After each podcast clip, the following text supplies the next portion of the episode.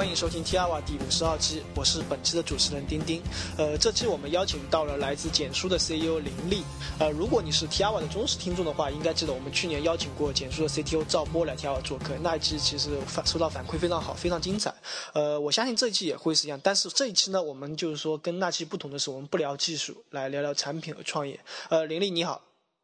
，Hello，丁丁你好。呃呃，这期呢，同时担任我们联合组织的是我们另一位主播插袋，这里要特别感谢插袋，因为他现在在美国的东部时区啊，一大早起来跟我们录这一期，呃，谢谢插袋。嗯呃呃，嗨，大家好，我是插袋。呃，应该好久没听到你声音了。对对对。对对对。最近比较忙。最近呃，OK，先不说那个事情，可能涉及涉及到到一些政治上。呃，首先我们来让嘉宾给我们做一个简单的自我介绍吧。好啊，Hello，大家好，我是林立。然后，我我做的产品是简书。就去年赵波来 R 我做客的时候，介绍过我们的产品。那我的网名是也叫简书，不过是大叔的叔。哦，我特地因为做简书这个产品，还改了我的所有的网名。对，OK，基本上就这样。嗯。OK，那后面我会慢慢来挖一些故事啊，就是说你现在说的比较简单，然后呃说起简书呢，其实呃我看了一下 slogan，你是重新找回文字的力量嘛？我觉得这是一个非常伟大的目标，特别是考虑到我们这几年可能大家都在玩微博，可能内容越来越少嘛，但是可能也是我觉得可能目前来看，我也不太确定你到底有没有找到一个非常好的一个商业模式啊，所以呃我想了解就是说你在一年多前为什么想做这样一个项目呢？嗯，其实很大程度上还是源自于我自己也会喜欢写点东西，啊，其实我应该有自己的博客已经很早了。我记得我在高中的时候就开始做自己的呃个人网站，那时候还是纯静态的，然后后来开始写一些博客啊等等，但是一直都很断断续续吧，没有很持续的写。那我觉得，呃，对于认真写文字的人来说。在这最近这个年代，其实是有点，呃，落寞的感觉，因为我觉得社交网络的兴起，其实它鼓励的是，呃，非常碎片化的一些信息，它是非常鼓励这种信息的产出，也同时鼓励这种信息的消费，啊，所以我觉得那种比较认真写博客，写一些比较长的，啊，或者说写一些有思想性的、有见地的。啊，成系统的一些文章的这种作者，他其实是在这个时代是比较受落寞的。我感觉绝大多数，嗯，阅读者的注意力吧，其实都很大程度上已经被这些社交网络所吸引去了。所以，呃，读博客的人其实越来越少，然后写博客的人也越来越来越越来越少。但是我觉得，嗯，从我个人来讲而而言的话，我觉得其实这种现象并不是对的现象。我觉得。啊，我觉得还是希望，因我觉得这个互联网这个世界应该是非常丰富、非常多彩，它不应该仅仅是这些碎片化的信息吧。所以我觉得，呃，做简书其实是有这样一个初衷在这里，是希望能够换回那些，呃，仍然仍然在写一些长篇的人，或者说他以前写这些长篇的东西，但后来他开始不写了，希望能够换回这种。呃，重新写作的激情，同时也能够找回这种文字的一种力量，这是做简书的一个初衷吧。那你前面说的很对啊，我觉得这种这种项目其实它确实，呃，商业模式会比较困难一点。嗯，我觉得这个也是非常实际的一个问题。我们其实很多简书的用户也在帮我们想，我们简书以后应该怎么赚钱。啊，他们也非常着急，他们觉得这么好一个平台不应该很快就倒掉，所以，呃，在这个问题上面呢，我倒是最近有从投资人那边有一些得到一些安慰，因为我发现，呃，近应该说就今年吧，其实有投呃，在我不知道台湾怎么样，就是在大陆这块的。呃，互联网的投资界的话，其实他们我发现开始越来越不谈商业模式。就我去年的时候去找 VC 聊啊简书这个项目的时候，还是会有很多 VC 在那里问你们未来的呃盈利模式是怎么样等等。就诸如此类的问题。但今年我发现他们都不问了。其实他们现在，我发现他们都更看重的是整个产品的一种可持续性，它的一种成长性，它到底能够呃多强的对用户有多强的吸引力，能够获得多少的用户的数量，这个是现在他们呃更为关注的一种一个一个问题吧。所以从这个角度上上来讲，我想如果投资人也不。也不，我也开始不关注商业模式的话，那可能我目前来讲也不会花太多精力在这个方面吧。对，嗯，他让你听了觉得有什么想法吗？因为提到台湾的一些环境，就是呃，我们这一年来其实好像台湾关于协助，就是我们比较算传媒，就是。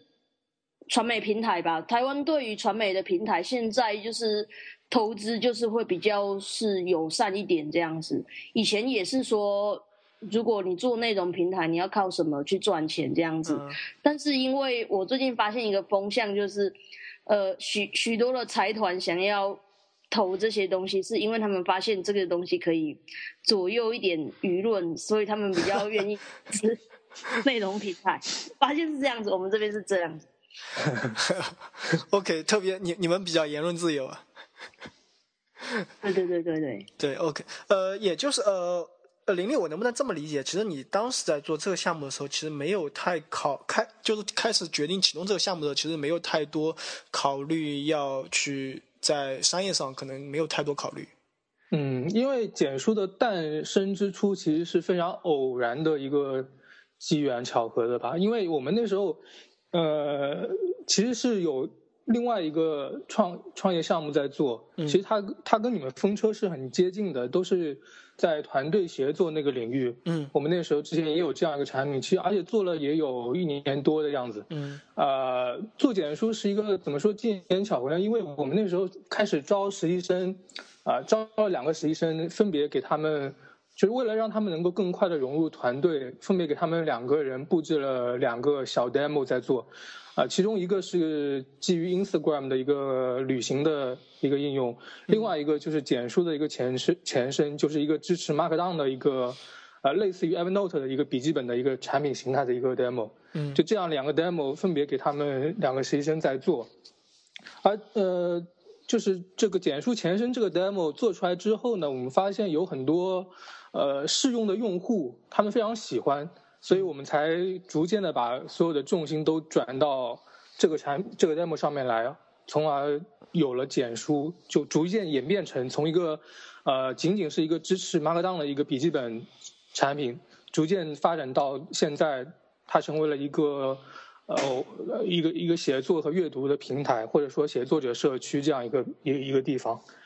是这样一个情况，所以确确实。当初因为这样的机缘巧合，所以我们并没有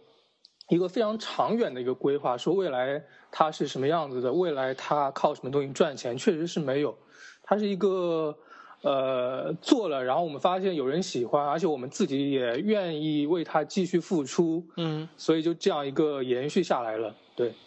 呃，所以当时其实你们是有三个项目做备选了。嗯，对，可以这么可以这么说，对。然后，为什么决定砍掉你们当时花了一年多做的一个项目，而开始去转入这个全新的，而且是由实习生开始做的一个项目呢？嗯，其实还是源自于市场的一些反馈吧。我觉得这个起到的呃因原因会更大一点。我们之前那个项目虽然做了一年多，但是其实它并没有。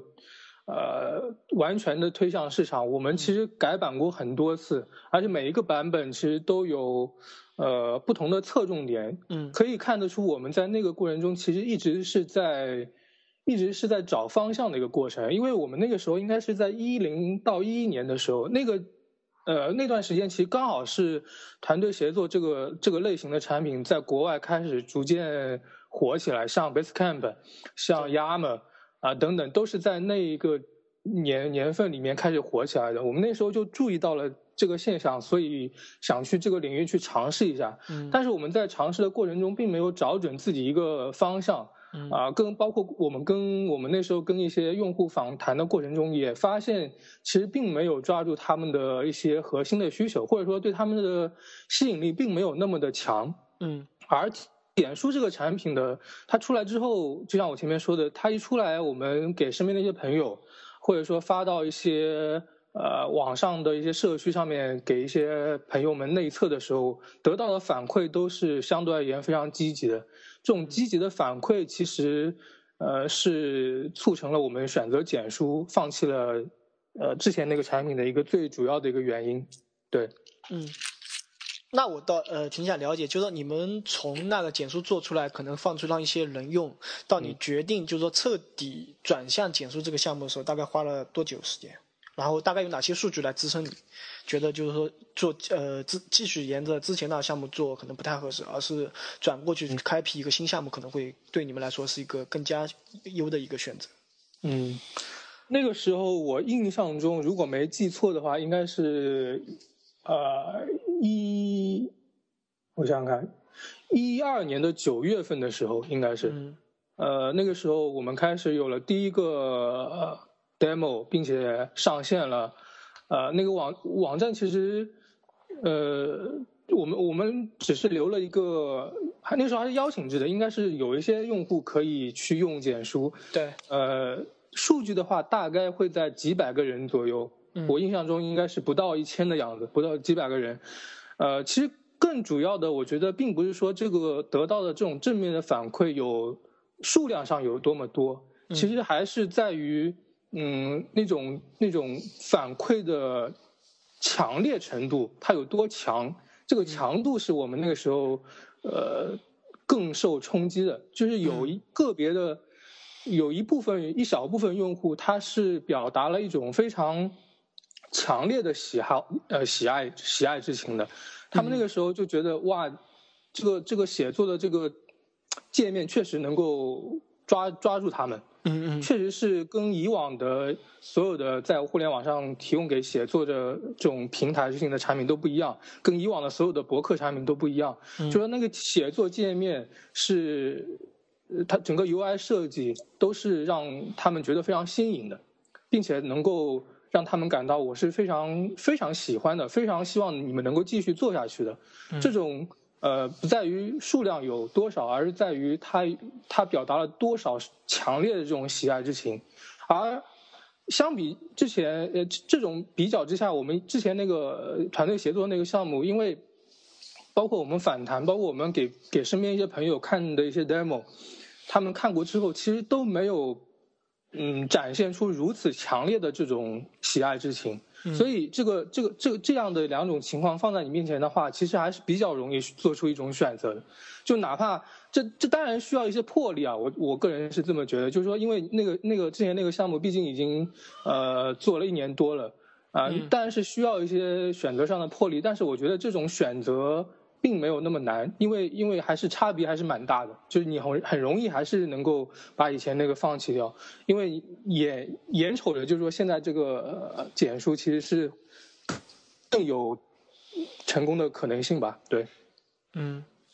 哎，刚才提到其实有两个点，其实我还是觉得挺有意思的。就第一点是你做简书是因为就是说当因为你个人有写博客的习惯，所以说呃也觉得现在的内容被快速消费和快速的传播其实不其实是一个不是很好的一个现象。嗯。第二点是你觉得你这边具有很大用户很喜欢在于你的一个非常简单简洁的一个那个书写系统。嗯嗯嗯，而这两点其实是我认为 Logdown 也是非常具备的嘛。嗯，就 Logdown 应该来说它是 Missing 的一个 blog blog platform，然后再加上它的编辑真的是非常棒，所以呢，呃，正好插电也在嘛，我倒是有点心，就你觉得简书是一个 blog 平台吗？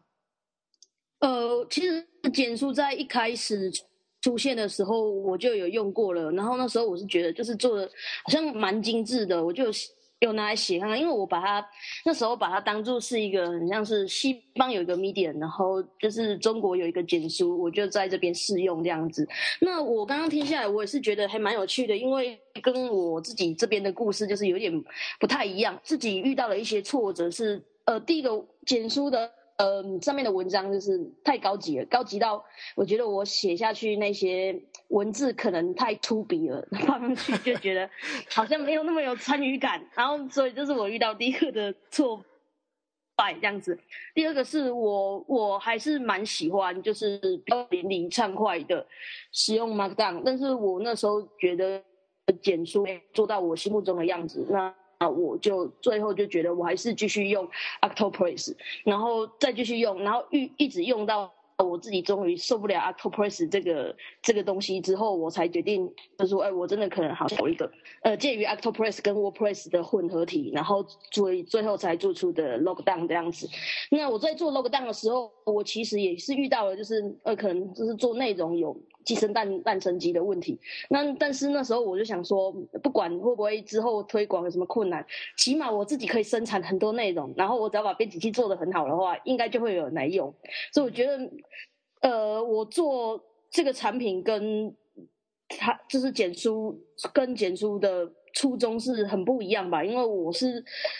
呃，我做这个东西是我自己亲手做的啊，我做是因为我很想要有这个东西这样子。哦，OK，那呃，玲玲，你觉得简书是一个 blog 平台吗？这个很难很难回答。其实确实有很多用户在用简书的时候是把它当成是呃自己的 blog 在用，嗯，但我觉得他可能还不能把它说成一个 blog 平台，因为有大量的简书的用户，其实是他自己又有自己的博客，但同时他又在简书上发。嗯，所以这个这个现象很有趣啊，所以你你很难说它是不是一个 blog 平台，应该可能不太是。如果是 blog 平台的话，为什么大家会又有自己的 blog，又会在简书又发自己的 blog 上的文章？嗯，这个这个很有点奇怪。所以我现在觉得它可能更像是一个文字的写作和阅读平台。嗯，这个是是算是我们目前来讲在归纳简书时候的一个。呃，一个一个总小总结吧，然后也是我也算是我们一个愿愿景，就是说我们希望，呃，这个平台上面并不只仅仅只有写作者，我们希望还是能够吸引到稳定的一部分读者在上面。而我个人现在的感觉，是因为，呃，很多写作者他又有自己的 blog blog，又把文章发到简书上来的一个很重要的一个原因，在于他们发现他们的文章在。啊，简书上面会被更多人读到，会得到更多的反馈，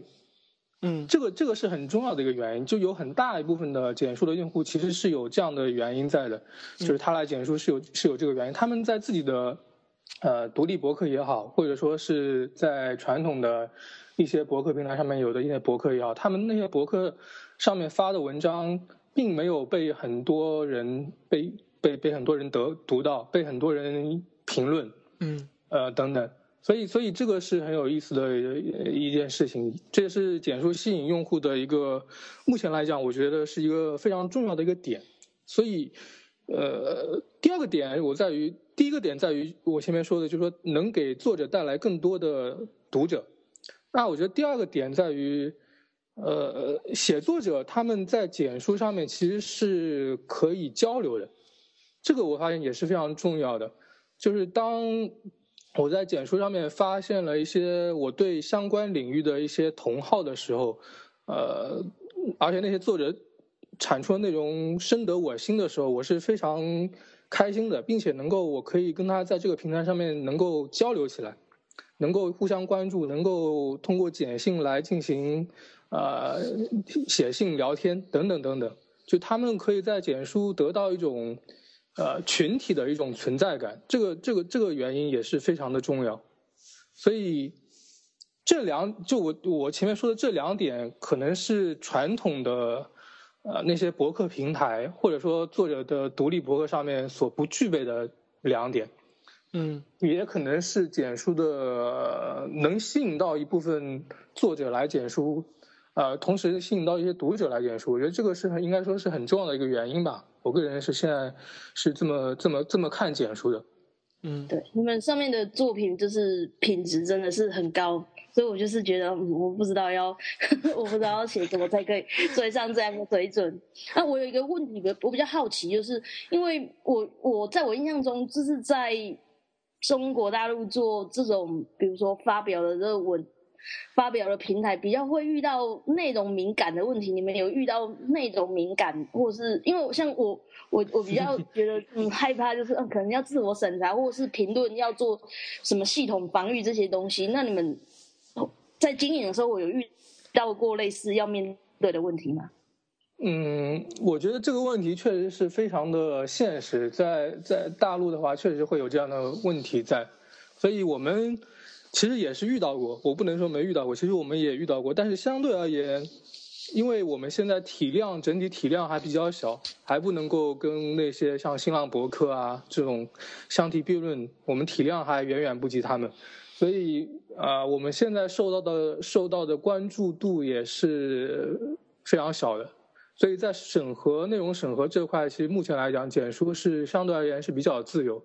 基本上没有，就你在发表文章的时候不会有前置的审核，像很多国内的其他的网站的话，它会有前置的关键字的审核，就有这些关键字可能你就发不出去，你需要到那些网站的管理后台被管理员审核一遍，你才能发出去。那在简书不会有这样的问题，就是你只要发发文章，你一发它就发出去了。这个我觉得也是目前，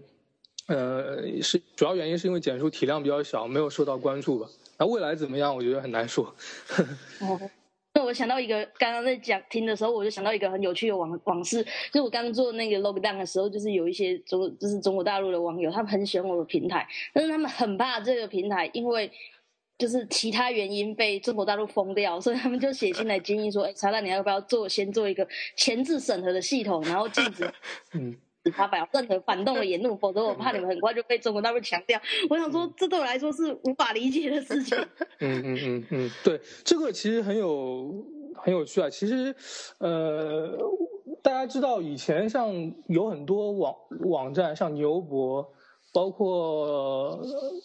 之前中国有很多啊，就是这种发表言论、发发表内容的这种网站，它到后面被强啊，或者被关啊、关啊等等。呃，所以也有很多用户，我们的用户会跑来问我们这个问题。其实目前，首先第一点就是我们很早就做了把网站从国外的服务器迁移到国内，并且在国内做了一个备案。我们这样做的最主要原因其实是为用户考虑，就是我们呃不希望出现就是说用户发呃在简书新音湖写了一年，结果一年之后简书被被强调了。就是国内用户访问不了这种情况，我们是非常不希不希望发生，因为我们我们觉得这种事情其实真正发生的话，其实对用户来而言是一个非常大的损失，所以这个我们是还是为了最终为了保证用户的内容，呃能够被更多人看到，从这个角度上来考虑的话，我们首先服务器迁到国内，并且在国内的相关部门做了备案，这样的话其实。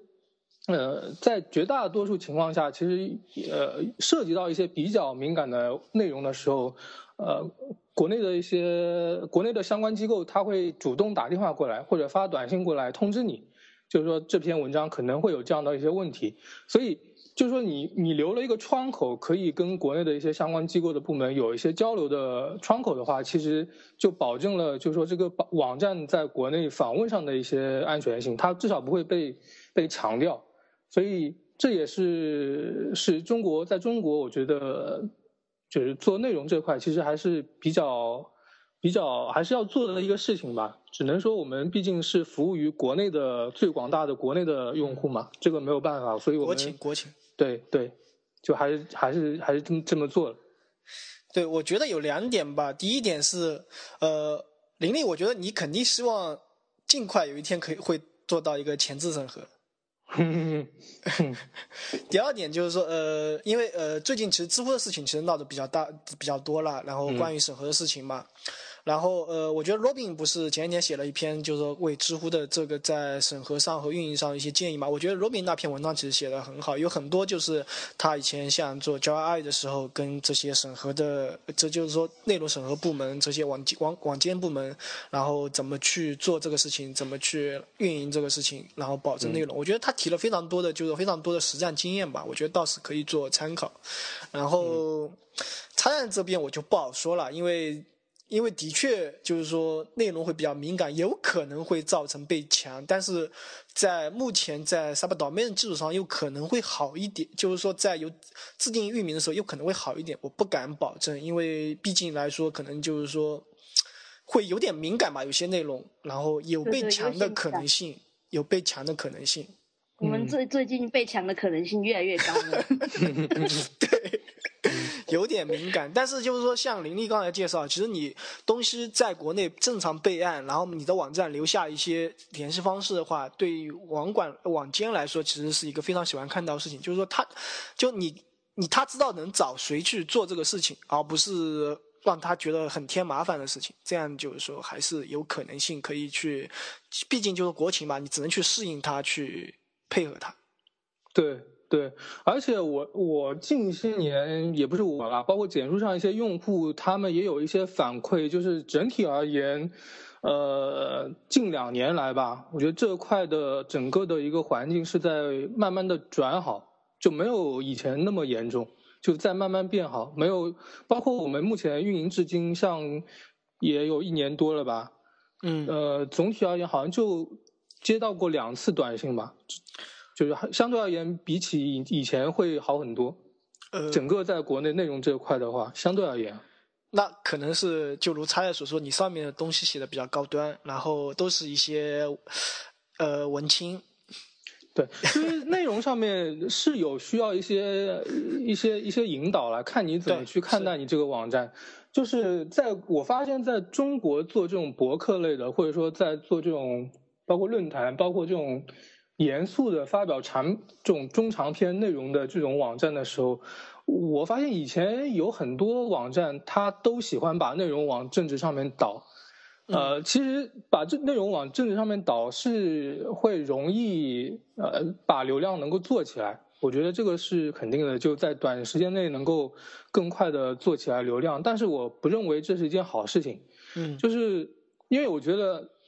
嗯，像简书现在主推的文章长度大概在一千到两千字左右吧，就类似这样的文文章是我们比较会主推的。那这样篇幅的文章，难道就真的一定要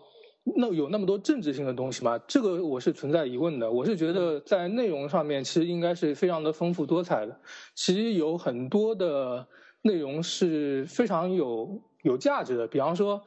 呃，简书上有一个很大类的一个类型的文章是 ideas，就一种想法性的一些文章，呃，这种文章是是我觉得就很很好。另外一种类型的文章是故事性的，就一种 story，嗯，那这种故事性的文章也是很容易被大家所消费的。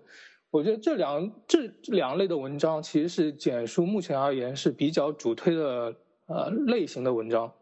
嗯，那我前面说到政治性方面的，它可能只是在想法里面非常小的一块，那我觉得其实并没有太太大的意思。就是你因为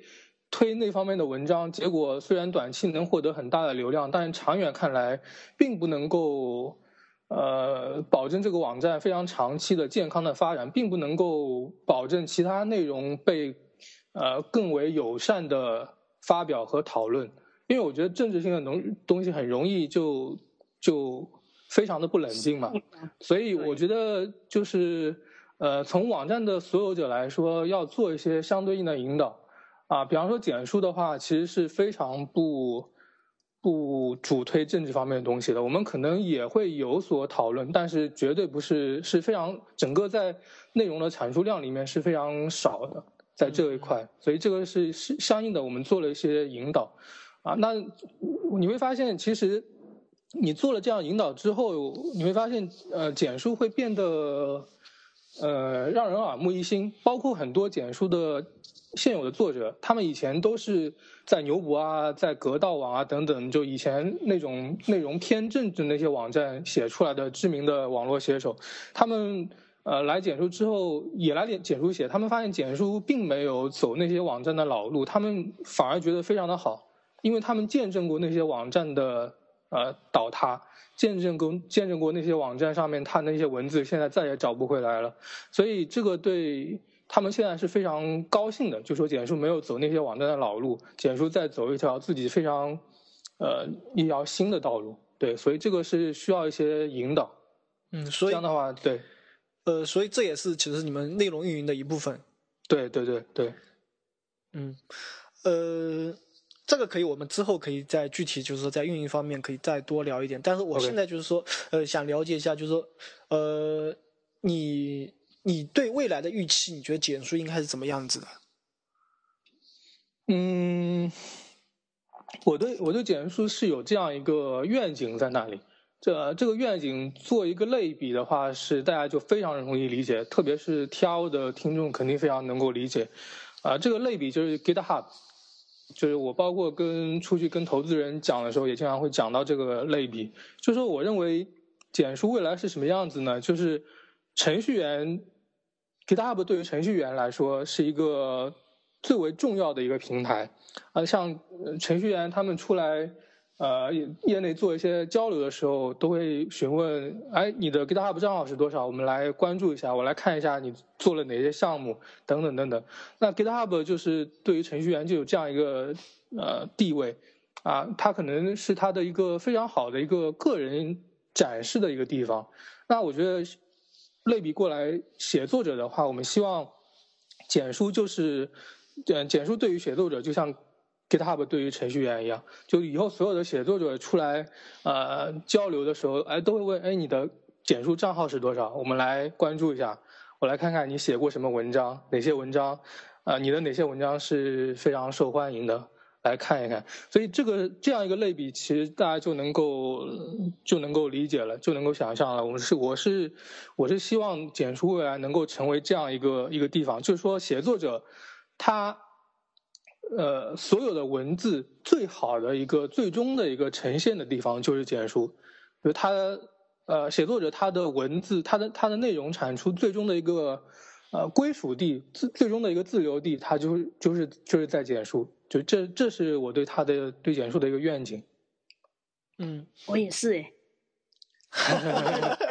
也是。就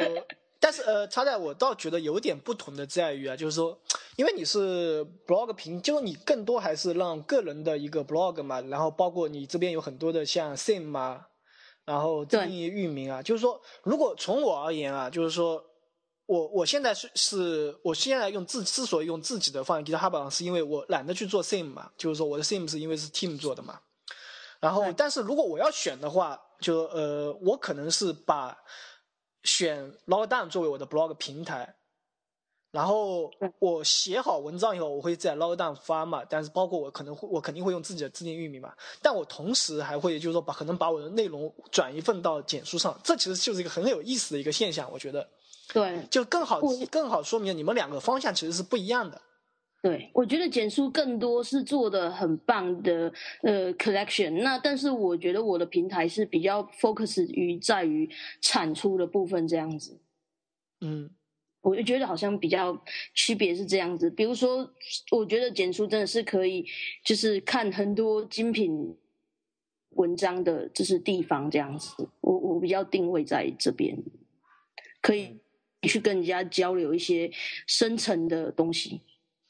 嗯嗯所以，所以就在于就是说，呃，可能 log dance 更加是，就是说我这种个人博客作为一个个人主义、个人的一个对外的一个窗口，好，简书更多的体现的是内容上的，就是说我我感觉作者是被淡化的一个东西嘛。就你们两个可以来针对这一块，就玲玲，你刚才听了以后有什么一呃反馈吗？就是说针对他在说的，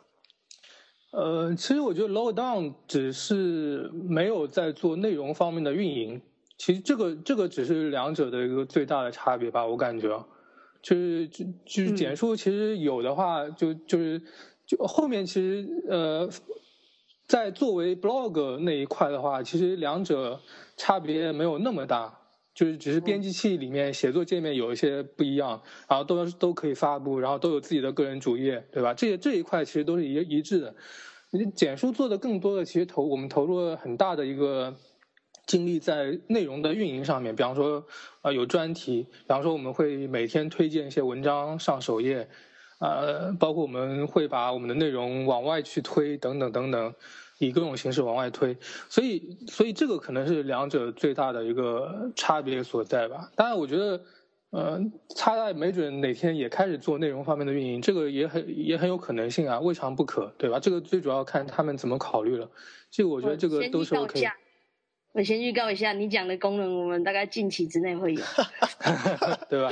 ？OK，但是不是听了不是听了今天的反馈才有，因为我做这一步是有呃，我做这一步是有有战略考量的这样子。嗯嗯。因为呃，我先讲先讲一下，我做在做 Lockdown 之前，我在台湾是做 T 克邦在公司把做三 C 的那些内容这样子，所以我们那个三 C。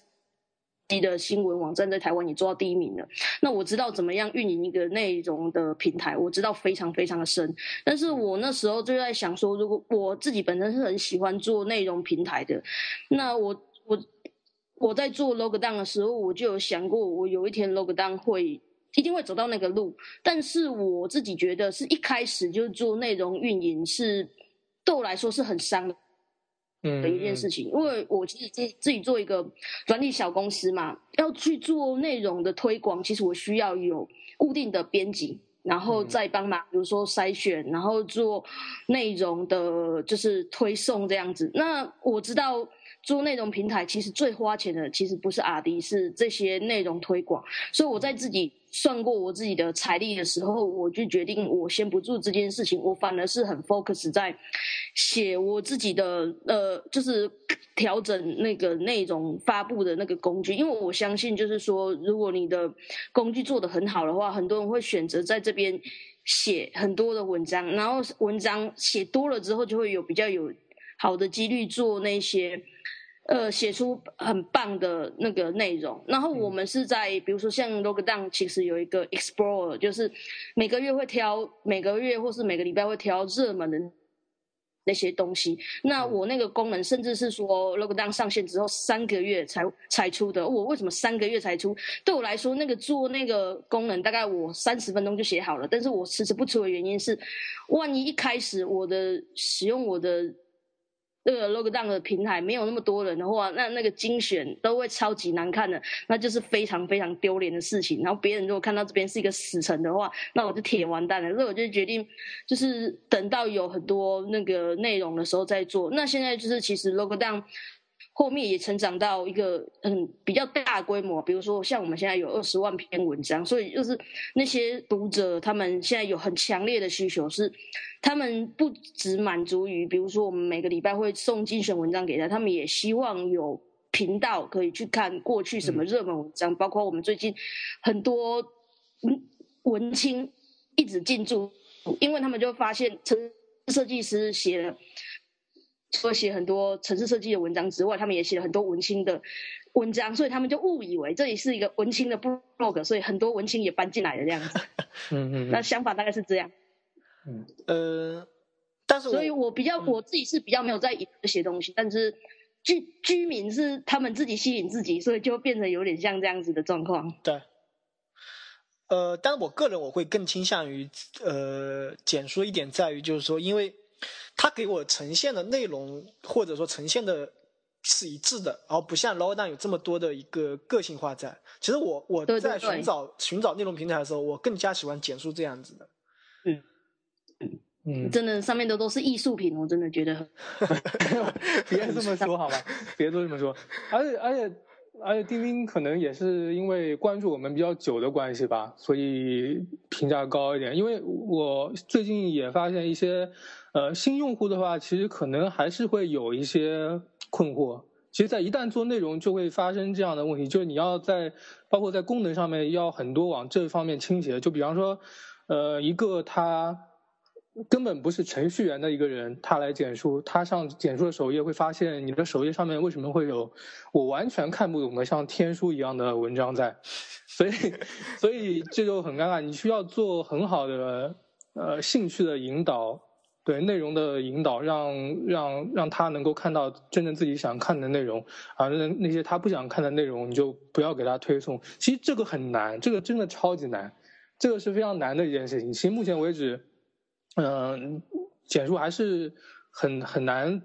就在这一块其实做的并不是很好，可能很多出来简述的用户也是会感觉到一些迷惑的地方。对，所以我觉得并没有像丁丁说的说的那么好。我们要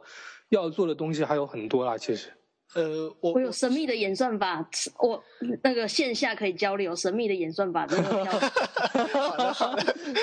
可以神秘的演算法可以的。呃，哦，我我来我来问一句，可能因为内容平台嘛，但是总是会遇到的一个。鸡和蛋的问题嘛，就是说，所以说你有人才有内容，有内容才有人来嘛。然后我我一般我是大概会比较知道插在这个第一批用户怎么积累的，但是简说第一批用户其实跟阿迪其实关系不是很大，我感觉啊。所以我倒想知道，就是你第一批，比如你可能会把那个几百个第一批你刚推出那个 demo 的时候作为第一批用户，我不太确定他们到底产生了多少量，还是你还是你后面其实有真正的第一批进来，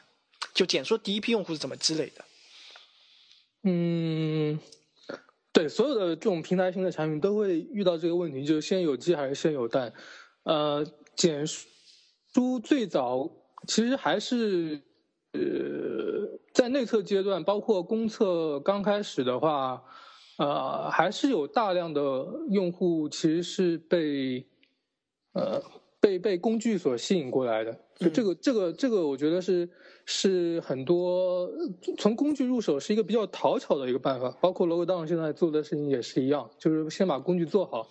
当工具做到足够好的时候，通过工具来积累一批早期的用户。简书我不敢说有有多少是因为工具来的吧，有就有百分之，比方说八九十，这肯定是没有。那我觉得还是有相当一部分人是因为呃工具来到简书的，包括嗯在简书之前确实没有。嗯，确实没有一款是像简书这样支持 Markdown 的一个笔记本产品的，这个是确实是没有的，就全球都找不到一家。所以，呃，这这个首先是一个噱头，就是说我们是支支持马尔当的一个笔记本产品，啊，这这是第一第一最早的一批。然后，呃，公测的时候媒体报道嘛，媒体会有报道，然后这里媒体报道会来一批，啊，但你前面说的很对啊，就是说。真正产出，嗯，大规模的就开始或者说开始稳定的产出一呃高质量内容的那一批用户的话，呃，应该是在公测之后，并且我们开始主动去拉。其实这个就是很土的办法，你就一一个一个去跟他们聊嘛，就是说这边我们新做了一个这样的产品，能不能来试用一下？啊，我记得我最早一批用户应该是从推特上面拉过来的。嗯，就这个是算是一个小经验吧，就是，呃，推特上面有有有一波写作者，他们，嗯，并且推特上面的人比较好说话，嗯，我发现这个可能是微博跟推特的一个产品形态所造造成的一些问题吧。就总而言之，就推的让人比较好勾搭，就是你跟他，呃，私信也好，跟他或者直接艾特他也好，其实他无论如何都会回复你，就是说无论是有兴趣还是没兴趣都会回复你。但微博又不太一样，微博跟人私信或者呃评论留言什么的，都人家根本就不会理你嘛，就很难理搭理。这个这个我得澄清一下，不是微博。嗯，的人不搭理你啊，是因为微博的东西发他的，你私信给他的时候都留在那个，就是说未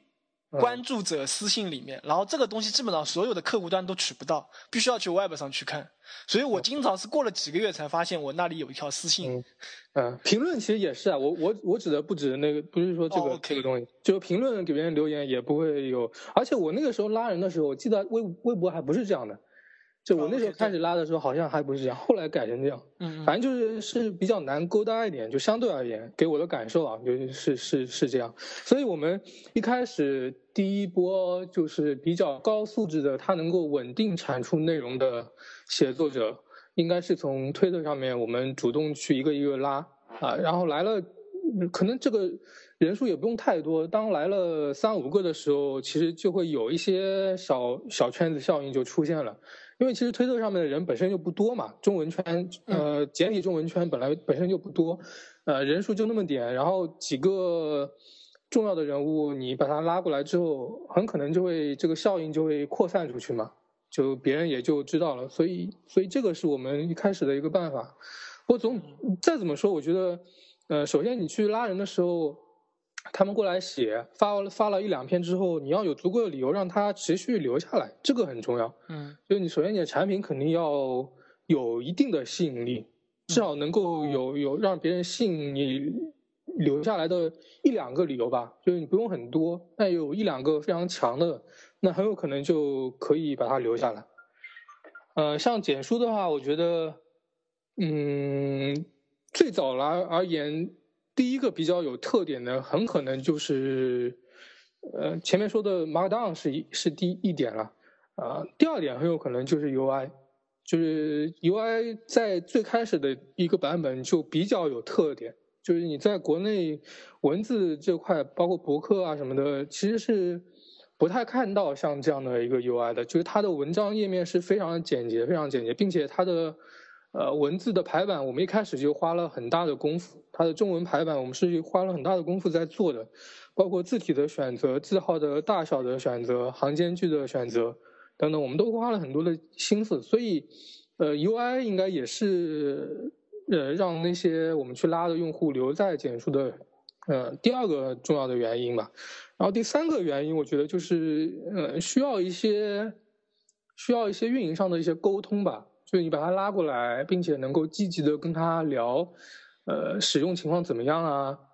呃，有什么我们需要改进的地方啊？呃，包括他的文章写了之后，如果得到了很多人的喜欢，我们那个时候都会给他送一本书。对，这也算是一些运营上的一些小方法吧。就这样慢慢慢慢慢慢的就是积累下来第一波的用户。对。哎，那我能了解，就是说第一批用户一般来说是属于哪个群体的，或者哪个行业的？因为我感觉，就是你刚刚提到 Markdown 嘛，但可能就是说程序员这边会比较多嘛。但我感觉简书第一批用户是程序员吗？嗯，不算，不算是吧。不算是有程序员是从始至至终都会有的，在简书上面。对，这个是，就是就是一直会有。主要用户是。对，主要用户就是其实还确实不是程序员吧？我觉得就是，呃，能够稳定的、非常稳定的产出内容的高素质写手，其实他们还是一些推特上面的，呃，一些写作者。他们以前很有可能就是像在，很有可能在牛博啊，很很有可能在西祠胡同啊等等这种。这种地方写过东西的，啊，他们可能，嗯，也也有点，也有点，呃，怎么说呢？也有点自己想法的人，就比较有自己想法的，并且对能够稳定产出内容的，而且他们喜欢上推特嘛，就是你知道的，对，总归是有一些共性在的，就是是喜欢上推特的。啊，他尤其是喜欢喜欢写文字的人，对吧？这本身是有一些共性在的。嗯，那这些共性的人很有可能就会大家，呃，你你你抓住了一两个，那很有可能他就会浮散开来了。对，嗯。OK，那呃，其实我倒有点想了解，就是说你这这批用户可能是这样，但他有两点了。第一点是，就是说，呃，这些用户是纯粹把你这边，就是说。包括他写和发都在你这边呢，还是他会有一个，比如说自己的博客，类似在吗 logdown，然后把内容转过来，这是第一个问题。第二个问题，可能就是说这这批用户你是怎么找到这一批用户的？比如你在你说你去推特上，你是有目的去监控一些写作者呢，还是就是说你自己去机缘巧合，或者说是怎么做到的？嗯，第一个问题，呃，确实是，就是第一批的用户里面有大量是，就是他是自己有博客的。OK，呃，这个，所以这个就提供了一个策略嘛，就是第一批用户你找的时候，可以就选择那些已经有博客的人去找，去拉这样的人。所以，呃，第一批用户其实可能真正的是把它把简书作为博客平台的是非常少数的，非常少数的。嗯，然后。第二个问题好，就是确就第一个问题就已经回答了，就是说，OK，就是就是找这些有博客的，就这个是比较好的一个切入点。他有博客，包括你博客之间的友情链接什么的，都可以去去去观察一下嘛。然后包括你在推特上有 follow 多少人？你说推特吗？对，我 follow 人不多啊。但是你不多的话，你的其实你的 home stream 里面应该内容不多呀。然后你是通过搜索关键字还是什么的吗？还是你之之前就关注过一批的作者？对，之前就关注过，之前就关注，因为我本身就写博客嘛，所以我肯定也会看一些博客。我之前就关注关注过一批博客。OK，所以也相当于他们在自己的博客去发了，然后东西转过来，但是你靠他们的内容，然后去吸引新的一些用户嘛，可以这么来理解吗？对对，是的。OK，呃，我觉得菜这边应该会有点不一样，我觉得就因为它是完全就是靠用户自己来推起来的吧。嗯。我。因为我觉得我刚刚听完之后我很汗颜，因为我就觉得我拉拢用户超不认真的，我就是 我做一个产产品，要来不来随便你。呃，差这不一样，你的博客的一个流量已经非常大了，所以很多人。第二个是太多人知道你了。对，而且我是觉得那时候我就没有去积极拉拢人，还有另外一个是我个性的问题，就是我一直觉得这 low down 是没有达到我心目中很棒的。要求水准，所以我就是拜托人家来用的话，他如果提了一些需求，我可能第一个我可能觉得这个需求可能没有办法加进去，但他提的我可能就要接受。再来是说，我觉得我我没有心里没有准备，把我心目中还没有觉得做的很好的推荐给别人，所以我就不敢去要求，就是别人来来来搬来这个部落格所以我就只有说我做了一个 blog，如果你喜欢的话，你就来用，然后其他就都不讲，因为我很害怕，就是。叫如果推荐我自己的东西，然后别人觉得很烂的话，到底要怎么办？我也不知道。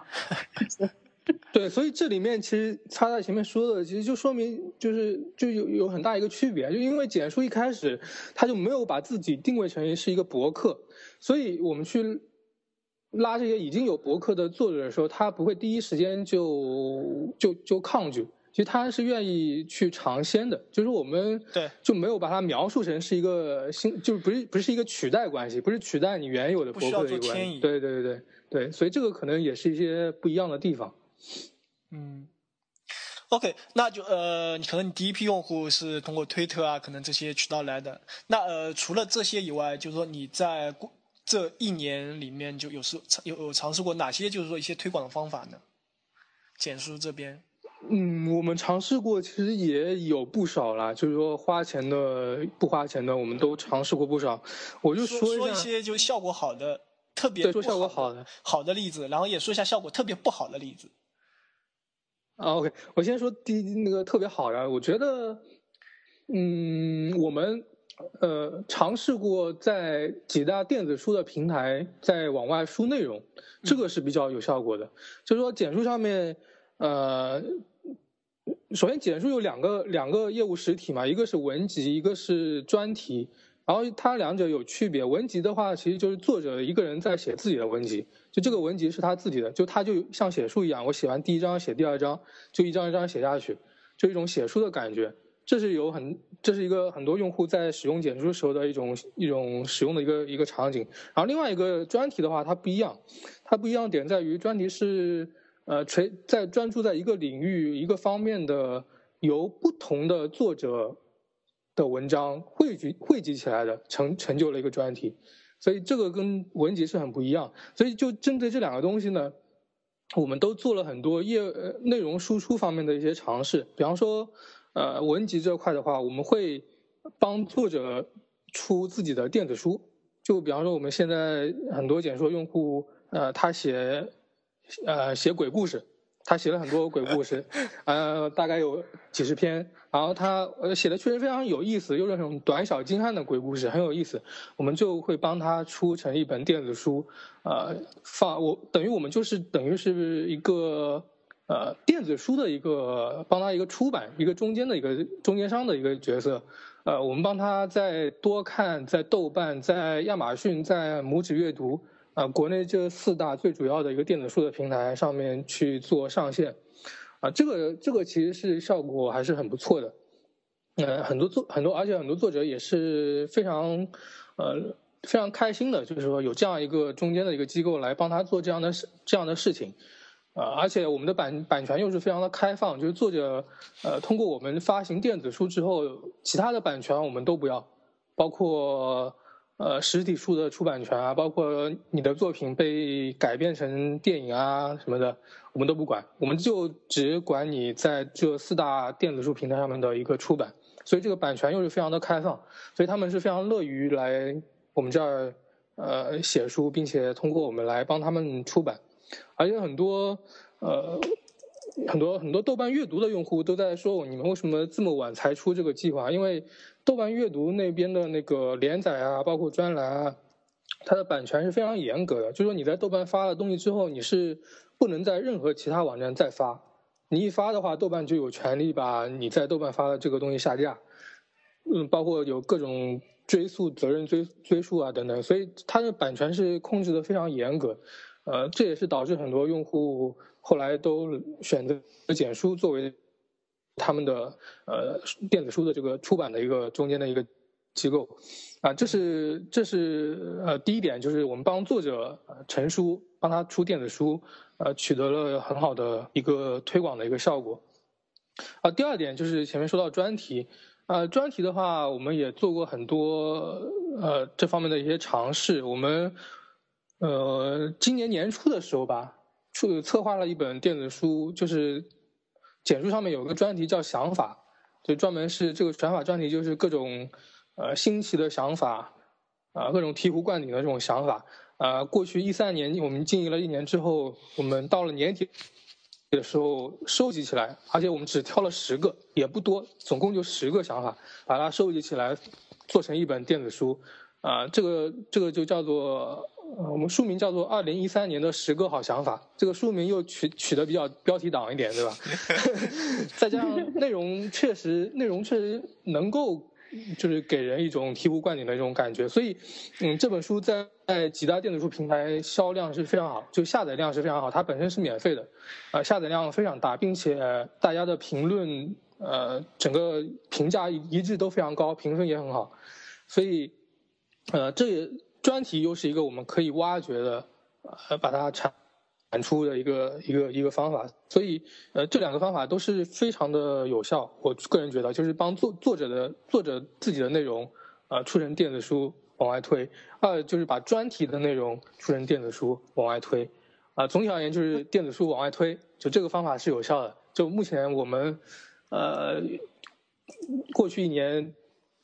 尝试下来吧，就是说应该是比较好的一个一个一个办法，对。那我有一个疑问，说，呃，你们帮作者推，或是说募集专题，那如果出版一本电子书，那，呃，那所有权是是归你们呢，还是归作者原原先原先的作者呢？就是整个的作品的所有权都是归作者的，我们只是呃帮他们有这个数字，我们就协议里面会称之为数数字出版权。就这个这个权，我们会是属于我们，我们就负责帮他们在几大电子书的平台上面去发。对，嗯，那其实我我比较关，就是呃想了解的，就是你跟四大平台的合作是怎么谈成的？还是这个是属于任何人都可以去做的？嗯，我想想啊，其实其实就是因为那时候差不多运营了快半年吧，半年左右，简书在内容上面有一定的积累了。呃，同时在业内也小有名气了吧？我觉得，嗯，然后开始就谈这个合作就比较容易了。比方说豆瓣的合作，就是呃，豆瓣阅读的产品总监直接跟我联系的嘛，嗯嗯，包括多看的合作也是因为多看那边的呃呃多看多看阅呃阅读的。里面的非常高级的一个员工，他本身就是简书的一个用户，嗯嗯，对，等等等等吧，包括拇指啊，像亚马逊啊，其实这些后来谈合作都不是那么难，因为本身他们他们是需要内容的，对，他们是他们是就需要，而我这里是产出内容的，所以这个合作是，呃，比较比较自然，就干柴烈火是吧？对对对。OK，就也也相当于其实还是一种就还是比。其实还是从你们自身来说，就说是一个互补的一个东西。所以说，这种这个时候反而你因为你们自自身做好了，反而是合作是比较简单了。对对对对。OK，那哪些的效果不非常不好的有有吗？嗯嗯，就是就是就是比较怎么说呢？就是比较。比较比较比较土的方法，我们我们尝试的效果都还不是很好，就是我们可能可能没有找到诀窍，我觉得嗯就是一些比方说去论坛发帖啊，，OK，呃等等，就类似包括微博上面的一些推广啊什么，其其实可能我们做的并不是很好吧，就没有找到诀窍，我感觉。OK，能不能举举个具体的例子？就比方说，呃，论坛发帖，就是这种事情，我我感觉，但也有可能是业内那些人瞎吹的。就业内有有有传的有一些人，就是他是那种软文高手嘛，就是各种炒作炒作高手、软文高手，然后他发去论坛发帖，别人都不会删他帖，嗯，然后会得到很好的传播效应嘛。嗯？就我们这块其实就经验比较欠缺吧，我觉得效果 比比较一般。就流量导过来了，呃，很不符合预期。对对对，或者帖子就被删掉了，就 被鉴定为广告帖。就我们可能还还是比较书生气一点，不知道怎么怎么去玩花招，就是。OK，那呃，比如说微博呢这一块，对微博做的不好，不过微博我觉得可能怎么说，很有可能跟我们呃进入微博比较晚也有关系。就是微博这块，你要进你要运营的话，你要跟着它这个平台的成长成长起来是最好的时机。就现在微博整体在往下走，然后你又在做。重新做，又是一个全新的几个运营团队，全是全新的，没有任何以前的积累，啊，做起来确实是非常的困难，我感觉没有想到什么好办法。OK，呃，灿烂，你有没有什么经验可以来传授一下？呃，第一个就是呃，我最近发现很有效的，就是多写一点政治文章。对，呃我这这个是这个是国内也是非常通行的一个办法。对对对，我前阵子发了一篇没有那么敏感的政治文章，当天的 page view 大概三十万。OK，然后我最近有在 Tumblr，因为因为太敏感了，我写了一些比较反动的字，发 Tumblr 以免出事情。每年的造访大概有一两万以上这样子，所以那个效应是很夸张的这样子。那的确写政治是一一一个比较有效可以吸引流量的方法，但然后呃这是其一，然后第二是像我们的运运营，其实我们我们比较 Facebook 会比较是我们呃主要的就是社交平台，那 Facebook 有那些 Open Graph 会有。呃，缩图啊，会有摘要这边，那我们这边部分就做得很好，因为包括我的墙上，我都不知道是不是演算法的关系，像我的墙上面满满的都是那个 logo down 的好文章，然后嗯。如果你没有设那个就是标准的那个 image 的话，如果那你转 logo down 的文章，那你就会一直看到 logo 当的 logo。我朋友就是抱怨他的，也是他的墙都被 logo 当一直洗版，一直洗版，一直洗。大家看到就是这好像是一个活广告一样，这个是我们就是推的那个方式。那第三个是我们就是我们每个礼拜，其实我们每我们的 Explore 就是呃热门的好文章有做每天的、每个礼拜的，然后还有每个月，这个是用机器演算法就是做的。那我们有向用户主动推。推这个东西，那甚至更夸张一点是，因为我们没有一个做一个公开的 mail list 给人家订，所以很多人是注册我们 Logodown 平台，嗯只是为了要看那个电子报而已这样子。那电子报的效果非常非常好，在我们每次发布电子报的时候，那个就是 page view 都会上升三倍左右，所以这三个主要是我们在就是做内容的时候比较好的一些手段。呃呃，猜猜，我不知道你有没有算过电子报的那个呃点击率和回访率是多少？点击哦，打打开打开率和那个点呃点击率。开心率有四四十趴以上，OK，呃，点击率也有，点击率也是四十几趴，呃，是打开率的百分之四十几，还是全部的四十几？就点击点击率。全部的。哦，那相当于就是说打开基本上等于那个点击。它打开心率就是我大概记一百封，有四十封被打开，对，然后 link，比如说里面有十个 link，然后最少会被点击四个 link，哦，四百分之四，百百分之四十。哦，百就一百个打开以后，然后大概也有四十四十个四十个 link 过来。OK，呃，我们一封我们我们呃这样讲应该是，如果我寄一百封出去的话，会有四十封被打开。那我们每一封信里面会有十五个连接，对，就是那个一呃里面会有十五个连接，然后十五个连接又会被有六个连接被被使用者打开去阅读看那些文章这样子。啊，OK，然后这一点其实呃，我觉得这个反而是简书这边做的比较少的。然后我不知道玲玲你有没有去对这方面有一点想法，就是在 newsletter 方面，因为我觉得做内容平台这个其实非常好的一种呃营销方式嘛。嗯，对，就是可能是因为我个人是从来不看的，就是 所以所以之前之前就我所有的网站的这种呃。这种通知啊，邮件通知啊等等，我全部都是都是退订的，包括这种 newsletter 全是退订的。所以，因为我个人不看，所以我们之前可能确实关注的少了一点。那近期的话，我们可能也会在这方面也会做一些尝试，在 newsletter 上面应该也会做。对，嗯，倒是插在前面说的那个，我觉得是有必要可以大家聊一下的，就是国外呃，对，就是就是因为在未强国度。就所有的未强国度，我觉得推特跟 Facebook 都是非常好的推广平台，就是可以是你是初期，只要你产品够好，都是可以很有效的做一些推广的。但我现在发现，国内真的是，呃，没有真真真的没有这样的平台适合做这样的推广。就是微博，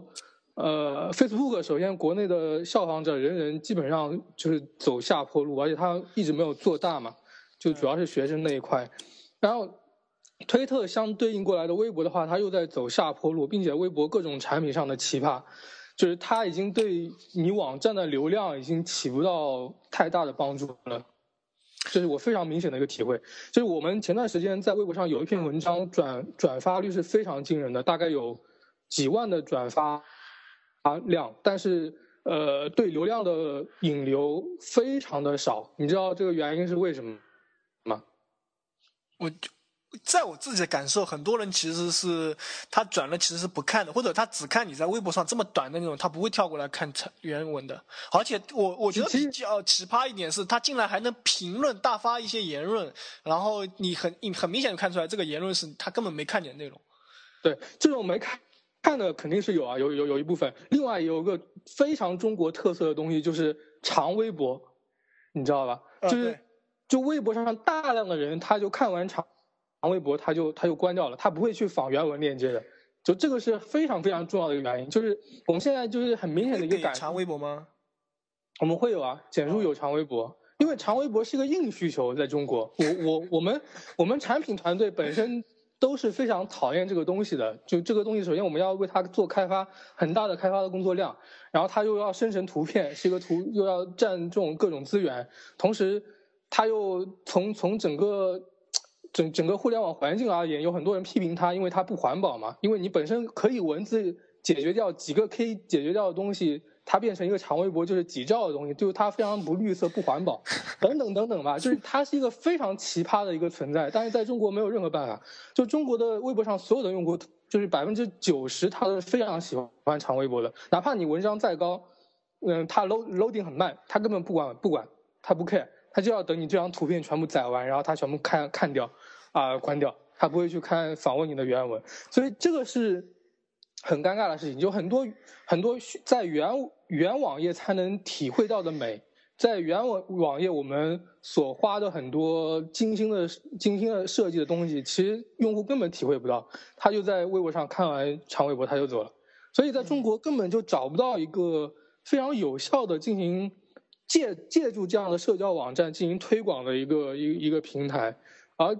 我，嗯，相比较其我观察下来，可能呃微信还稍微好一点。就我目前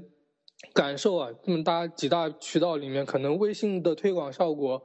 还会稍微好一点。但是微信也很微信也很奇葩，我觉得微信做了微信公众平台，然后微信公众平台，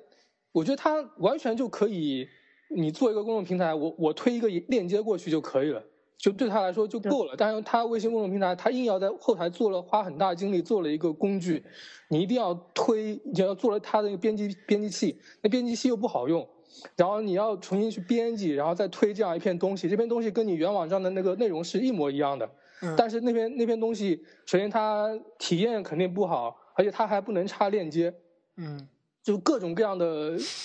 就是让人不不爽就不爽的地方。就我觉得很多在国内的那些大厂，他做东西就是他都不够开放，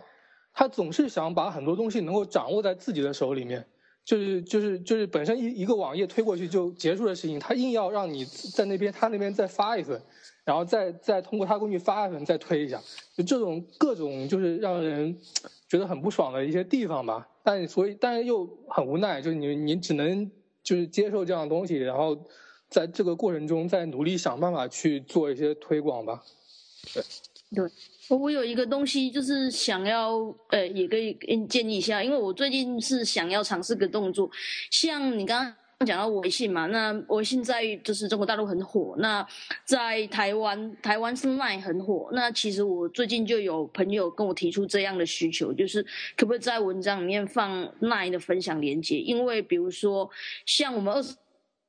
三十岁的人比较没呃高知识分子比较没有那些发赖的分享文章的需求，但是比如说三三十五到五十岁的那个那个比较资深的前辈们，他们就有，他们就说你这篇文章啊，我这样很难发到赖。可不可以帮我做一个分享？而且我发现他们的所有很多讯息都在上 LINE 上面交流，那 LINE 本身就已经是在台湾变成一个很恐怖的那个平台了。所以，我我是觉得，就是也许是这样是有更强的穿透力的。那我在一直在想说要怎么去做这方面的推广。那我觉得这是一个可以想的方式，因为是现在的确是，呃，社交的交谈的软体现在渗透力是非常的恐怖的这样子。对对。而且我想问一下，因为我没有用 Line，我不知道，就是，呃，比方说一个网页，你 Line 你是怎么技术上怎么做到让它分享到微信，呃，微分享到 Line 的？因为因为我知道微信其实是微信这个 app，其实呃，它跟互联网世界是相对隔绝的。对，就是你一个对它很但你一个网页，你你分享到微信，就是你不能够通过你点点鼠标就能直接分享过去，你一定要通过一个二二维码扫进去。就 Line 是这样的吗？呃，Line 它有它的公开的那个，就是网页分享按钮。你在那个上面按的网页分享按钮的话，它会去把 Line APP 叫出来，叫出来会到一个就是分享给朋友的选单，然后你可以同时把这篇文文章的标题跟 title 同时发给很多人。Line 是有这样的设计的。OK，所以我又要吐槽了，又要吐槽微信了，实在是太疯逼了，真的是很难受，超级难受。呃，你有这点我倒想就是。因为我知道有些 app 它就是可以直接把内容分享到微信的，我不知道你有没有尝试过。对啊，app 是可以啊。哦，但是不能分享到，不能用在公共账号，对吧？对，就说你一个一个纯网页，它是它分享到微信，分享到 app 里，微信里面一定要通过扫描二维码，就是你你这个网页一定要帮它做一个功能，就是说你生成一个二维码，嗯，然后微信拿微信这个 app 来扫一下，这样它这个 web 世界跟微信这个世界能够互通起来。嗯，太恶心了。对，这个就超恶心。然后，所以这个这个很重要一点，就是一个一个经验教训，就是说，在中国现在做做创业的话，就是 App 的重要性是非常高的。这个很重要一个原因就是微信的体量那么大，而同时你要把你的内容跟微信的这个世界能够串通起来的话，最好的办法就是你也做一个 App。然后通过 App 分享到微信，就是微信的世界只能接受广大的 App，但是互联网世界微信是隔了一层墙，所以就这样一个一个一个感觉，就就导致在中国创业的话，我觉得 App 是非常需要先行的一件事情。我觉得在这个事情上面，简书其实是有一些教训的，我觉得是有一些。那你要不要去跟他们谈一下？我们跟他谈，他根本不理我们啊！我们就体量那么小。所以在中国创业的话，App 需要更早的先行，因为它可以更好的分享到微信。确实，而微信是目前而而言，就是宣传啊、带流量啊等等效果最好的一个一个社交网络了。所以你只能屈服于于此，所以你也要尽快做一个 App，然后可以分享到微信。对，哎，不过这里到，他也刚才说了一个很好玩的，因为我觉得这个是 Facebook 一个特征了，就是因为每个 link 它会自动生成一张图片嘛。然后这个图片一旦你的文章里面没有图片的话，就会是这个 site 的那个 Facebook icon 类似的东西，所以看到都捞个蛋。但我觉得这个好像除了 Facebook 平台，其他平台都没有。对，不过这个好像微信有，就是这个微信好像是有的，就是你二维码如果扫一扫的话，它应该是会把你那个链微信分享链接里面有一个小正方形的图片嘛，就是它应该是也会把它抓过来。嗯，我我大部分我在朋友圈看到的都没有了，嗯，大部分都没有，因为 Facebook 肯定是抓图片，这个知道的，所以所以这也是容易在 Facebook 上容易被污染的，就是我被污染的一个原因。但是但是很不幸的是，基本上在国内 Facebook 是一点用都没有的，对流量是影响很小很少。对，对我我听过，我看过很多，而且听过很多，就是在在国外确实通过 Facebook 可以起到很好的一个推广效果。嗯。是是是看到过的，就是有个别网站可能就通过 Facebook 的这种导流，不断的导流，它就通过广呃以广告就可以过得很好，就有这样的网站在，而且 Facebook 没有明显的下降的趋势吧，好像感觉上应该不像不像微博降的那么那么快，嗯。嗯，Facebook 战斗力还是很很很大的，就是越来越大这样子。但是最近他们有有并购 WhatsApp，是因为呃，所以为为什么会说要要要那个，就是要跟 Line 整合？原因是 Facebook 就有察觉到，另外通讯软体正正攻向就是。正在扩张它的势力市场，而且开始瓜分呃 Facebook 的用户，而且我就发现到有一大部分的比例的的的那个用户是他现在甚至是他不上 Facebook，他就是看呃通讯软体上面给他连接，比如说 Line 现在变成台湾。玩一个呃很大的传播平台，以前都人家都是用那种呃 Facebook 的粉丝页经营他的粉丝，但是现在不是，现在是台湾很多人会去买 Line 的官方的平台，借由送贴纸这个行为去绑定他们自己有粉丝团，那他们会借由这个 Line 官方的频道去发送他们，比如说购物讯息啊，那些点开的开心率是非常非常高的，然后那个转化率做商。就是做就是在上面卖东西的话，那个转化率也是非常非常高，所以这是一块另外的新兴市场。那这一块部分目前跟网页的结合是比较薄弱的，所以我就是想说要研究一下这个市场，因为 Facebook 它也发现到了这个东西正在瓜分它的市场。嗯嗯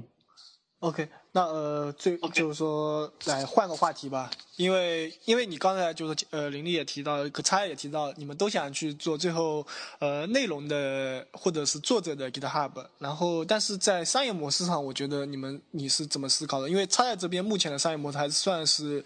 比较清晰，但我不太确定，就是说差在以后会不会改。但是呃，简书这边其实还不太确定。嗯嗯嗯，对我们目前确实还不太确定，因为我们其实也是有想过了，就是像插袋 low down 现在这种这种模式，其实我们也有考虑，所以我也想很想听一下插袋的一些经验吧，能不能分享一下？OK，呃，我会为什么会我现在的商业模式是走我卖软体，就是做卖一个 Markdown 的协作的编辑器，还有这个 hosting，然后我会选择这个方式是有原因的。第一个，这个一定的程度，我确保我一定可以收得到钱这样子。第二个是我不希望过早被广告介入，你可以注意到。l o g d o w n 上面并没有任何广告，事实上我也不希望有任何广告，因为呃怎么讲说，我我觉得广告会侵蚀一个平台的发展。我之前在台湾的 Pixnet 那边就是上班，Pixnet 是台湾的最大，目前是最大的呃 blog 平台这样子。以前第一名是无名小站，但是无名小站现被收购了，然后收购之后被雅虎玩倒了，所以他现在是，所以 Pixnet 现在是第一名。那我看到一个很很很我很不喜欢的倾向，就是因为呃这个博博客平台，它为了要生存，所以他就自己找了编辑，然后又开了频道，然后去经营推送那种。啊，第一个就是很耗成本的，然后呢，文字编辑那些的成本、市场运营成本，甚至远大于呃 engineer 的的花费。那为了这样要要让公司能赚钱，他们于是就是去接了很多，比如说广告的客制案，或是 blog 里面插了那些 mobile 广告，那些东西就对阅读体验造成了非常严重的伤害，而且对于这个运营的方向也做了很很大的运用伤害。因为我这个情形我我看了太多次了，所以我会觉得我我希望我的平台就回归到一个很宁静的方式，就是你付钱得到你想要的东西，其他我并不希望去干扰到。然后也许未来会有频道的发展，那我希望是机器的力量比较大，人工的力量比较少，然后我们自律于在于提供就是最好的写作体验跟最好的阅读体验这样子。那我目前的想法是这样，因为呃之前。前就是看别人运营过，所以我知道那个广告跟频道的世界是怎么样的。我选择不去沾他们。嗯，那你现在效果怎么样呢？就是我指付费这块的效果怎么样？付费的效果，年费还是不错的。我之前有一阵子收改成收月费，然后生意差到爆炸，因为大家都只愿意付最低的五块钱，然后用了一两个月之后就退订了。我就觉得这不行啊，但我没有办法生存下去了。那付一个月，我可能一个午餐就吃掉。到了这样子，我会饿死的，所以所以变还是变成就是呃月费，因为月月费的效果不错，这样。甚至我这次也希望来那个 Rails Camp，我现在正在芝加哥的 Rails Camp，希望打广告，所以我现在身上五天带的衣服都是 logo 带 T 恤，我就希望走来走去 做一个活动招牌这样子。哦，应该是呃，刚才应该说错了一点，应该是转回年费对吧？对，转回年费。嗯嗯嗯，对我觉得我付费率大概多少？付费率？付费率大概有十趴，哦，那很高了，百分之十以上，那很高了。对对对，对，我蛮多人是很喜欢，像我们付费的美国用户也也有，然后日本用户也有，而且最近那个 SaaS S A S S SaaS 这个 C S S language 的官方博客，就是搬到 Log 当上来，对我们是一大振奋呐。对，吓死了，吓死了，看到的时候吓死。这个很厉害，这个很厉害，对。这个，所以这个其实也是方向上不同了，就是因为你是做专做 blog，因为别人需要迁移过来，反而因为迁移过来反而好收费。然后简中这边因为是大家既有 blog 又有内容的话，可能就这这个方向，我觉得不一定走得通。嗯嗯嗯，我不知道玲玲你是怎么思考的。我是有一个建议啊，呃，这是我一个前辈跟我提的，但是他说。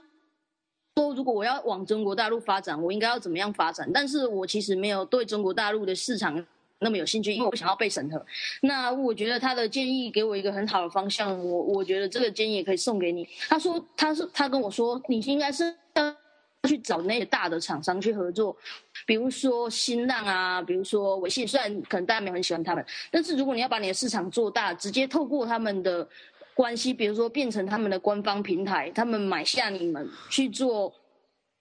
去做你们要做的事情，反而可能是会一个比较好的结局，因为你们的确有很高品质的平台跟用户这样子。那你知道，新浪 blog 也是大家用过，知道那像屎一样这样子。也许去跟他们合作是比较好的出路。他他是跟我这样讲，对吧？嗯，就被收购了，差差被收购，或者是说，或者是。说作为一个就是被收购，应该作为一个子公司去全力发展这个产品，因为的确也也到了另外一个，比如说 blog 需要被改革的年代了这样子。因为之前有 blog 有 WordPress，它本来还是可以做起来啊，那是另外一种不同的形态啊。那 WordPress 也是做了很久，那为什么现在有 Markdown 的呃 blog 兴起？原因是我们人们对于呃。书写的需求跟形态已经是已经大大的转变了，所以为什么 Logdown 会渐渐有市场？包括比如说我像那个 Ghost，另外也是做 Markdown blog 平台，它收费甚至都我还还要贵。他一个可能一个 blog 就是可能要收，我记得是最少要四十九吧，还有七十几块美金之类，他们也收很贵。的确是这块是有市场的。那怎么说我？我觉得就是重新发明轮子，或是去跟人家合作，都是可以被选择的 option 这样子。嗯嗯，哎，我我顺便问一下，插蛋，你现在是就是全职在做 lockdown 吗？还是说你现在有有本有本职一个工作？你现在是兼职时间在做这个 lockdown？我兼职时间在做 lockdown，我本职还是帮人家做外包。OK OK，但是呃，他在这边就是说，如果你听 T R 之前，他是两个公司在做。啊啊啊！对。牛人就是牛人，没有没有没有没有，这很辛苦很辛苦的。你们我比较羡比较羡慕你们可以专心做。OK，呃，今天我们就到这里了。那么进入我们最后一个例行的环节，就 Share Picks，然后从我们的嘉宾林立开始吧。呃，我推荐一个 App 吧，就是也是一个在上海创业的一个好伙伴他做的，叫食色。就食就是食品的食，色就是颜色的色，食色性也。对对对，呃，就它是一个美食相机，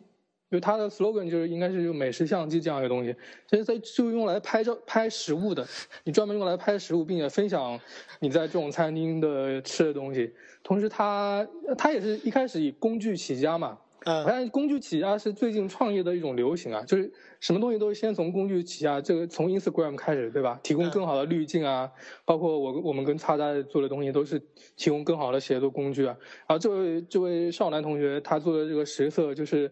呃，就是更好的拍你的美食的照片，并且可以配上那种各种非常文艺的字啊啊，有各种模板啊等等，就是让这个美食能够得到更好的展现。它还可以加上这个餐厅的是什么名字，啊，这个菜叫什么名字？你对这个菜的评价，就这样一个东西发出去，啊，以这样的一个工具起家啊，它现在也慢慢在往呃平台方面做，在做一些一些内容运营上面的一些东西，有很多呃，就餐馆也在用他们东西来做一些品牌的一些呃菜的包装啊、宣传啊等等，还有一些美食的爱好者在上面讨论一些美食啊等等，就是一个很有意思的一个小小 app。嗯就这个是，我觉得是我最近最近一一年来吧，我见过的制作上面最最精美的一个 app 吧，我个人是这么感觉的，非常的靠谱。OK，在上海一个团队做的，推荐给大家。好像中国人喜欢比比较喜欢拍吃的。对对对对对对，非常喜欢拍吃的啊！中国人喜欢吃中国，而且中国吃的东西又非常丰富多彩，这个很重要。有很多可以拍的，对吧？最近而且那个《舌尖》那个什么《舌尖上的中国》，中国对，又在热映，所以他们也在做推广。最近，OK，呃，还有吗？就就这个吧。OK，那呃，茶袋。呃，我要推荐一个网站，叫做 penflip.com，它基本上就是也是一个内容协作的平台，然后它可以就是 fork，就是 fork 别人的文本，然后。把它改正之后，然后再闪命回去，所以用来写一些就是文件啊，或是或是协助一些就是书，看起来好像是不错的。Triple W 点 Pen P E N F L I P dot com，就是对最近看到有意思的，这是真的一个 GitHub。对 对对。OK，呃，只有这。OK，那呃，我这边主要也是也分享一个软件吧，然后其实也是大家用的很多的一个软件，就 MindNode。然后为什么就是说今天分享这个呢？就就着今天话题，因为我一般我写作的时候会先想清楚很多东西，然后会在 MindNode 里面把整个呃段落的流的大纲会写出来，然后就是说用脑图来。整理自己的一些思绪啊，然后大概会讲哪些内容，然后最后就是说在真正写的时候就完全按照脑图的整个结构来写，所以就是说我觉得这个对我自己写内容来说还是帮助很大的，所以推荐一下，就是说呃 MindNote 这个软件给大家，顺便可能就这是我写作的一个方法，然后另外一点就在。推一下自己的一篇上周写的文章吧，一个如何来验证 MVP 的一些思考，然后在我的个人博客。还没发简书吗？快来发！好的呀。OK OK，那呃，今天就是说非常感谢林立和插袋来跟我们一起跟我一起录这期 T R 瓦，然后内容非常精彩，然后希望下次有机会，可能等你们两个捞蛋和简书再多做一段时间以后，然后可能又会有很多新的一些经验可以跟大家分享，然后有机会大家来再做一期。OK OK，好，那就呃今天就先这样吧，拜拜，拜拜，非常高兴，拜拜。